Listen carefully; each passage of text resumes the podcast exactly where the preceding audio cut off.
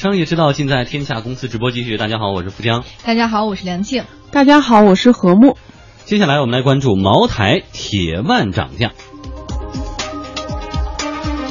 在上调部分白酒产品价格之后，茅台又给批发价格设了一条底线。我们来看看，日前呢，在茅台销售公司内部召开的半年会议上决定，二零一五年合同量在十吨以及以上的经销商和专卖店，从八月十七号，也就是昨天哈，已经呃正式敲定了，飞天茅台酒流通批发价格是不可以低于每瓶八百五十元的，如果低于。这个价格一经查实，将不再续签二零一六年的合同。茅台销售公司要求各地办事处尽快的向经销商传达这份通知。有四川、福建等地的茅台经销商已经证实收到茅台方面口头上要求提价的通知。有的经销商呢，虽然还没有收到通知，但是表示已经听说了相关的消息了。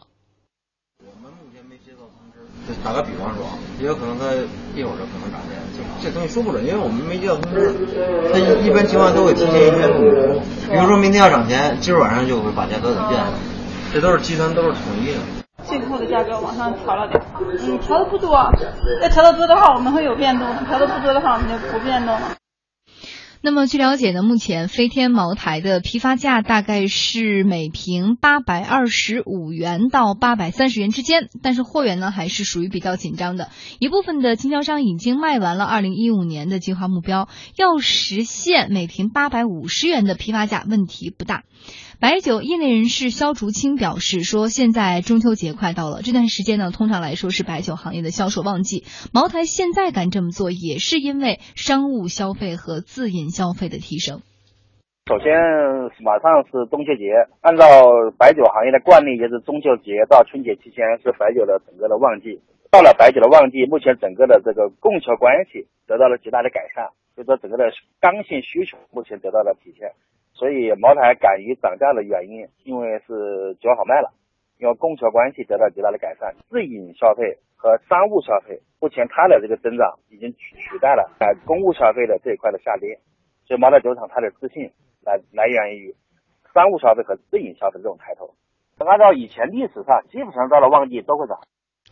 在七月底，一直被认为是白酒行业价格风向标的五十三度飞天茅台酒，价格已经从一千零九十九元上调到一千一百九十九元。那目前茅台的底气看得出来哈，还是很足的。根据他们不久之前公布的数据显示，二零一四年茅台实现了销售收入三百一十六亿元，实现净利润大约是一百五十三亿元，同比增长百分之二点一一和百分之一点四一。那么公司还表示说，要对公司的全体股东每十股派送红股一股，每十股呢派发现金红利约四十四块钱。另外，在今年的一季度，公司实现了营业收入大约八十五亿元，实现了净利润大约是四十四亿元，同比增长百分之十四点六九和百分之十七点九九。而相比于业绩的增长，贵州茅台相关高层的薪酬更是大涨。二零一四年年报显示，贵州茅台董事长袁仁国和代行总经理职责兼董事的刘自立的税前薪酬分别达到了二百二十六万元和二百二十四万元。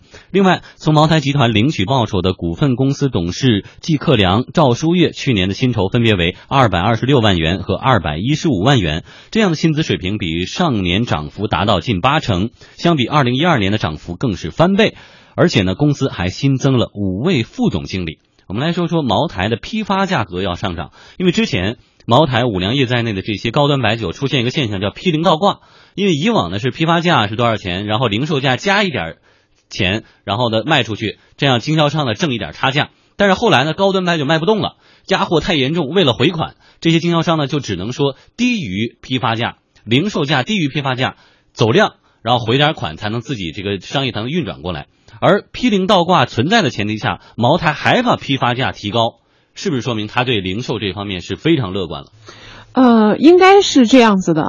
应该有这种预期。就像刚才我们的这个被采访对象所说到的，就是从中秋节到春节，这可能是白酒消费的一个高峰期。然后我们产生了在节日，嗯，这个消费酒类的啊这种饮料的一个一个刚需啊。另外还有一个呢，我在想，这个可能也是因为这个呃，像这种茅台酒，它曾经自己企业去申请过奢侈品的品牌。我们知道奢侈品它的呃价格的规律就是它的这个价格的需求的弹性比较小，因为嗯呃它所目标的人群都是那些比较有具有经济实力，然后对高净值、高收入的这样子的人群。那么这样的人群呢，他对价格其实不敏感，嗯，就是就是你比如说这个酒飞天茅台，它涨了二十块钱，但是对于这些购买的人来说，他可能会忽略这个这个价格的涨幅，或者根本不在乎，他该买还是买。那么这个可能会是呃茅台他们自己心里所算的一笔账。而且呢，如果我们从历史上来看的话，茅台在此前啊。呃，曾经有过涨价的这样子的一个经历，有过这样的历史。但是有趣的是什么呢？有趣的是，当茅台涨价的时候，它不仅没有抑制需求，它还出现量价齐升的这种状况。就是在它涨价之后，反而需求也是跟着价格一块儿在走。货源紧张了。对，那在这个时候，你其实会看到它涨价真是一个非常合算的。一个一个算盘，但是他这样的行为，其他酒企能效仿吗？真的还不是所有其他的酒企能够效仿的，估计五粮液也未必敢跟进。那其他低端的酒类跟进，可能也未必有好果子吃。嗯，好，在一小段广告之后，我们继续来为您说一说茅台酒的涨价。嗯，好，我们继续来关注哈。虽然刚刚呃何木老师呃提到说这个茅台涨价，其他的品牌不见得会跟风哈，但是最近。跟风涨价的还真是有其他家，我们来看看。八月初五十二度五粮液出厂价呢是每瓶六百零九元，现在调整到了六百五十九元。对，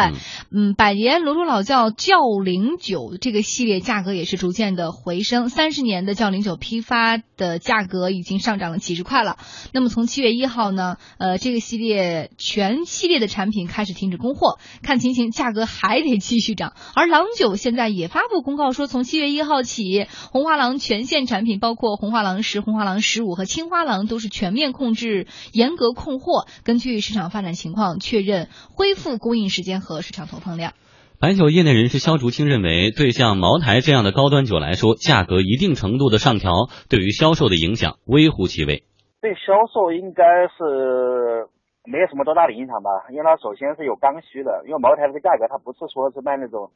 温口王酒啊，或者是什么。呃，金辉酒业啊，什么是什么口子窖啊，什么这些酒，大众酒啊，这种低档酒，或者是那种中档酒，你稍微有个十块二十块的这种涨价跌价，马上就会造成巨大的巨大的这种呃市场的反应。茅台能够喝得起茅台的是不在乎这个涨个几十块跌个几十块的。现在有经销商告诉记者说，市场有需求，所以涨了这次价，该喝的还是会喝。这跟你穿着一个牌子的衣服似的，它涨到五百。穿耐克人家还得说，有有市场有需求，该喝的还是要喝呀，不该喝的你怎么着，你就再跌他也不会喝这个的。嗯，我们其实从前年到现在，说到高端白酒，一直用寒冬啊这样词来形容，但是现在呢，呃，也有一些说法说，随着商务消费的或者老百姓个人的这种自饮消费的提升，好像已经见底了。开始慢慢往回，就是这个行业似乎呃见底回升，开始要走出一波复苏的这种趋势。那您觉得这是真的一波复苏的趋势吗？嗯，应该说，应该说他们呃这个春江水暖鸭先知，他们自身可能会已经感知到了。呃，另外呢，就是我们会看到说，他可能也会根据市场出现的一些新的状况，自我所进行的一个一个调整。嗯，呃，就是在三公消费呃仍然保持不变的情况下，那它可能呃这个渠道的拓展了，包括营销的方向都开始打这个商务牌或者是呃自家消费的这样子的一个方向了。但是我觉得可能就茅台而言，即便是涨价，但是应该短期内不会再像以前一样。